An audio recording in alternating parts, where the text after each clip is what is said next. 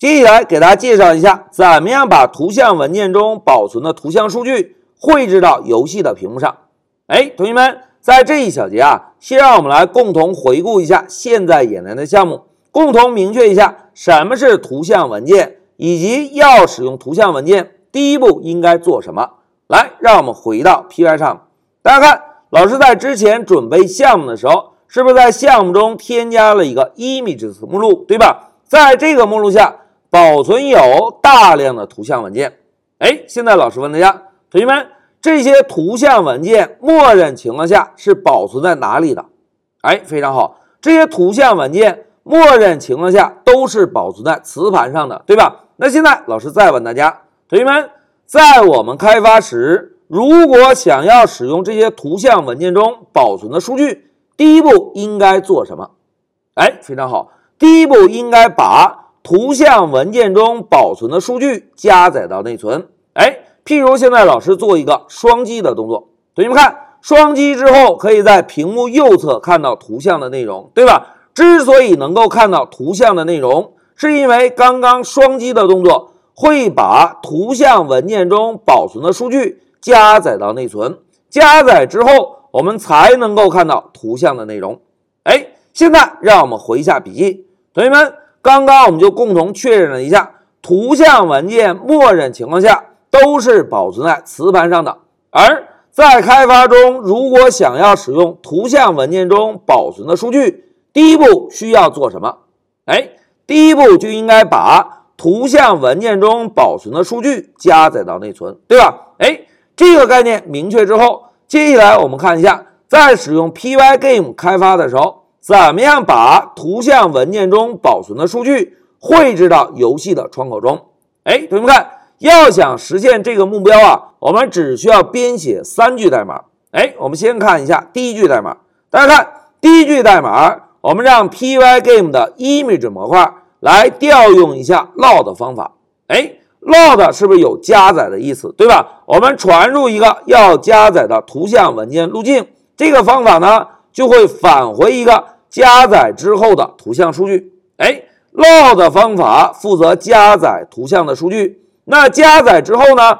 哎，第二步我们就让屏幕对象。同学们，之前一个小节我们是不是使用 setMode 方法创建并且返回了一个游戏屏幕对象，对吧？第二步我们就使用这个游戏屏幕对象调用一个 billet 方法。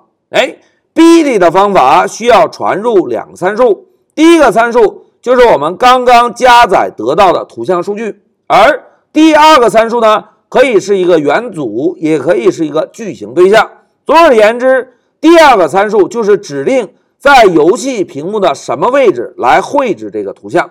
哎，绘制之后还不够，同学们，如果希望在屏幕上看到最终的绘制结果。我们还需要调用一个非常重要的方法，大家看，需要调用一下 Pygame Display 这个模块提供的一个 Update 方法。Update 是不是有更新的意思，对吧？只有更新了一下整个屏幕，我们才能够在屏幕上看到最终的绘制结果。哎，这个就是使用 Pygame 来绘制一张图像的三个步骤：第一步，加载图像；第二步，让屏幕对象调用 BD 的方法。调用之后，我们让 display 做一个更新，哎，一二三，三个步骤就可以完成。那接下来我们就针对三个步骤啊来做一个简单的演练。大家看，在这个演练中，我们就加载一下背景图像。加载之后，把背景图片绘制在零零的位置，也就是游戏窗口的左上角，对吧？绘制完成，调用一下 update 方法，看到最终的显示结果。来。演练目标明确之后，就让我们回到 Pycharm。同学们，老师啊，首先找到上一小节我们演练的代码，现在摁一下 Ctrl A，然后复制一下，然后呢，切换到一个全新的空白文件，Ctrl V 粘贴进来。哎，粘贴之后，老师啊就把光标放在第八行。注意啊，要绘制图像，我们呢应该在无限循环的上方来绘制，对吧？现在老师啊，先编写一下注释。我们呢要绘制背景图像，哎，目标明确之后，现在老师啊再以注释的方式来明确一下绘制背景图像的三个步骤。哎，同学们还有印象吗？第一步应该做什么？哎，第一步应该加载图像数据，对吧？加载完成之后，第二步呢？哎，第二步我们就让屏幕对象来调用 Billit 方法，对吧？Billit 方法来负责绘制图像。哎，绘制完成还不够，同学们还有一个非常重要的方法是什么？哎，非常好，还有一个 Update 方法负责更新屏幕的显示，对吧？只有更新之后，我们才能够在游戏窗口中看到绘制出来的图像。好。现在一二三三个步骤写完，老师啊就先来使用 image 模块的 load 方法加载一下图像。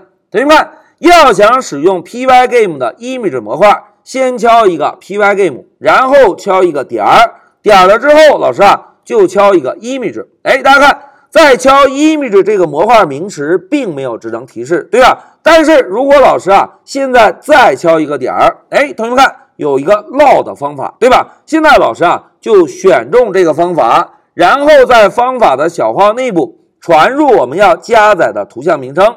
哎，在这一小节我们要加载的是背景图像，老师啊就先敲一个点儿表示当前目录，然后敲一个斜线，再敲一个 images。哎，同学们，当前目录下的 images 目录下。我们是不是要加载 background 这张图片，对吧？那么老师啊就把图片的名称再来写一下 background 点 png。哎，图片加载完成。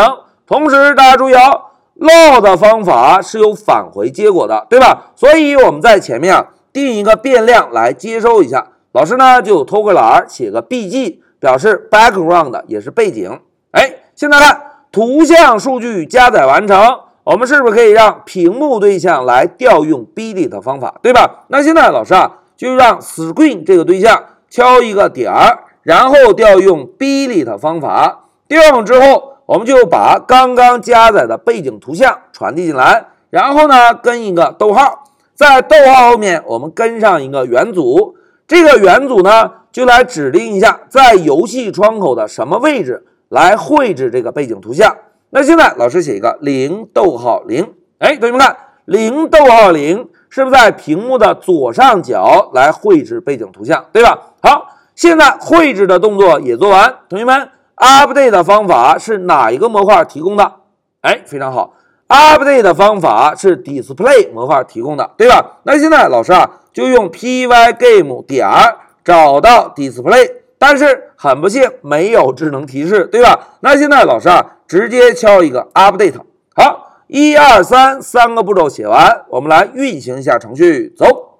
哎，大家看，现在屏幕上已经可以看到背景图片了，so easy 是吧？一二三三个步骤。那现在老师啊，再把绘制背景图像的位置改一下。现在注意，老师啊，写一个一百，外值呢同样也写一个一百。现在我们再运行一下，看一下结果，走。哎，同学们看，现在运行结果出来了。然后老师啊，给大家画一个示意图。同学们看，刚刚我们在绘制图像的时候，指定的坐标值是不是 x 是一百，y 是一百，对吧？所以我们现在看到的结果，背景图像的左侧距离屏幕的左侧有一百个点，背景图像的顶部距离屏幕的顶部有一百个点。所以呢，会看到左上分别有一个黑色的边框，对吧？哎。这个就是在绘制图像时指定的坐标值表达的含义。那现在老师啊，把这个一百改成二百，同学们这样修改之后再运行会是一个什么效果啊？来，我们运行验证一下，走。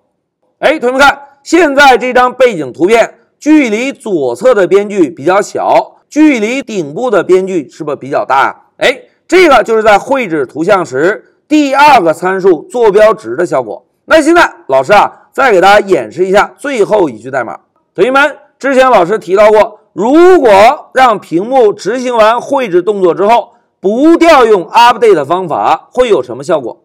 哎，不调用 update 方法，就没有办法在屏幕上看到最终的绘制结果，对吧？那现在老师啊，就把 update 的方法直接注释，我们再来运行一下程序，走。哎，同学们看，游戏启动了。一个黑黑的窗口出现了，这个黑黑的窗口上有任何的内容吗？哎，并没有，对吧？这个就是不调用 update 方法看到的一个结果。那现在老师啊，把这个方法的注释打开，我们重新运行一下程序。老师呢，点击停止，然后选择停止所有。来，我们再运行一下程序，Shift F 十走。哎，大家看，程序启动了，并且可以看到背景图片的绘制，对吧？那现在老师啊，就把一百和二百这两个数值改成零和零。我们呢，在屏幕的左上角来绘制背景图片。来，老师啊，先停止一下程序，然后重新运行一下。哎，同学们看，一个完整的背景图片出现在了游戏屏幕上，对吧？好，讲到这里，让我们回到笔记。同学们，在这一小节，老师首先跟大家明确了一个概念，就是图像文件中保存的图像数据，默认都是保存在磁盘上的。我们要使用这些数据。第一步应该把数据加载到内存，对吧？而在 Pygame 中，想在屏幕上绘制图像，只需要三个步骤就可以。第一步，我们使用 Image 模块提供的 Load 方法，把需要显示的图像加载进来。当加载完成图像之后，我们就让屏幕对象来调用一下 Billy 的方法。Billy 的方法接收两个参数，一个是加载到的图像。另外一个是在什么位置来绘制图像？当绘制完成之后还不够，同学们一定不要忘记哦，要调用一下 Display 模块提供的 Update 方法。不调用这个方法会怎样？哎，不调用 Update 方法，我们就没有办法看到最终的绘制结果，对吧？好，演练到这里，老师就暂停一下视频。